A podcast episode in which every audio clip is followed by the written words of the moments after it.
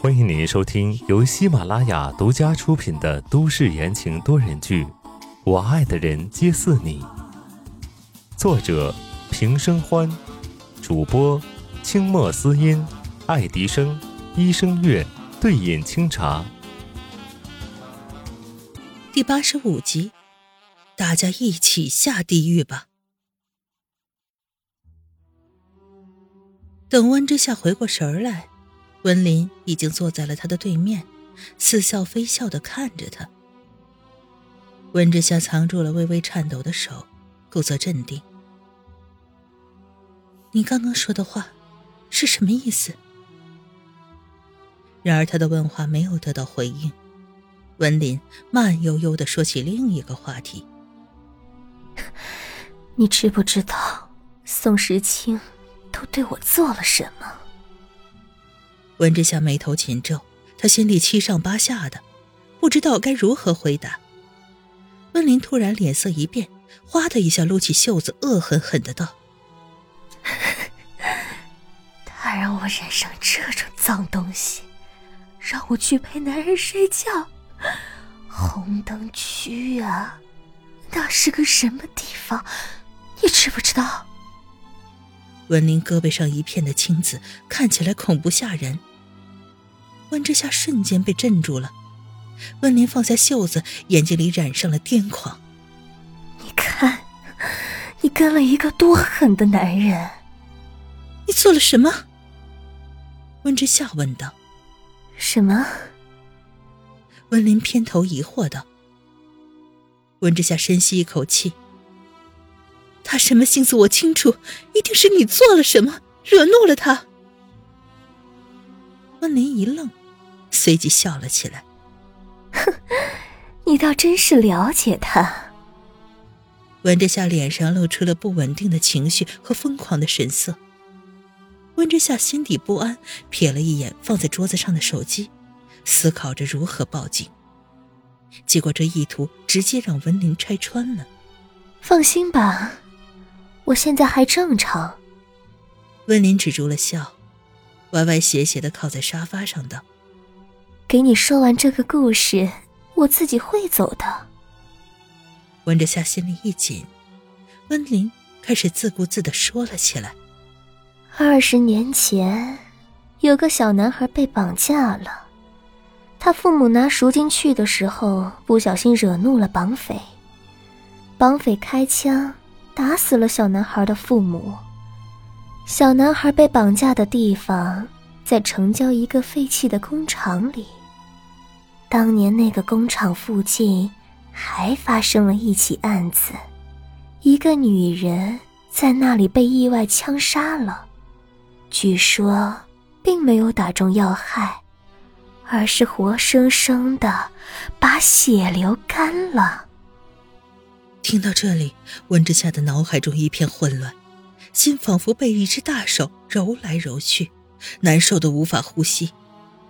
温林看了一眼他惨白的脸色，轻声一笑，继续开始说：“据说，其实那个时候小男孩的父母反抗了，绑匪不知道开了多少枪才打死了他的父母，但是子弹不长眼睛啊，谁知道？”外面有人呢。这时候，温之夏的心里已经明白温林想要说什么，他嘴唇颤抖的阻止道：“够了！”温林往后一躺，靠在了沙发上，诡异的笑着：“哼，那个小男孩就是大名鼎鼎宋氏集团的少爷。那个女人，可是温氏集团的总裁夫人。”闭嘴！温之夏怒视着温林，猛地站起身来，吼道：“你给我出去！”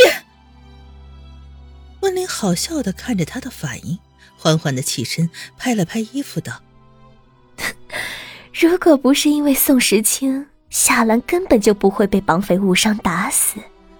所以，害死了你妈妈的，就是你爱的男人。你居然喜欢上了杀母仇人！” 真是可怜，温之夏，你良心过意得去吗？身边睡着的那个人身上可是有你妈妈的血。害死妈妈的人是宋时清，这句话重重的打在了温之夏的脑海里。他身形一晃，喉头突然涌上一股腥甜的气息。温之夏用力压着这股刺激，手一抬，指向了门的方向。滚！温林不紧不慢的走过去，走到门口处，回过头来看向木愣愣的站在那里的温之夏，眼底全是恨意，喃喃的道：“大家一起下地狱吧。”咚的一声，大门紧紧的关上。温之夏身子一软，跌坐在地上，他的心里已经乱成了一团。事实上，在当时宋时清告诉他的时候，他就察觉到了，但也仅仅是怀疑。他自私的忽视了这份疑虑，当做什么都没有发生过。如果可以，他宁愿永远不要碰触那一份记忆。也许正是因为他的自私。他才会梦到了浑身都是血的夏兰。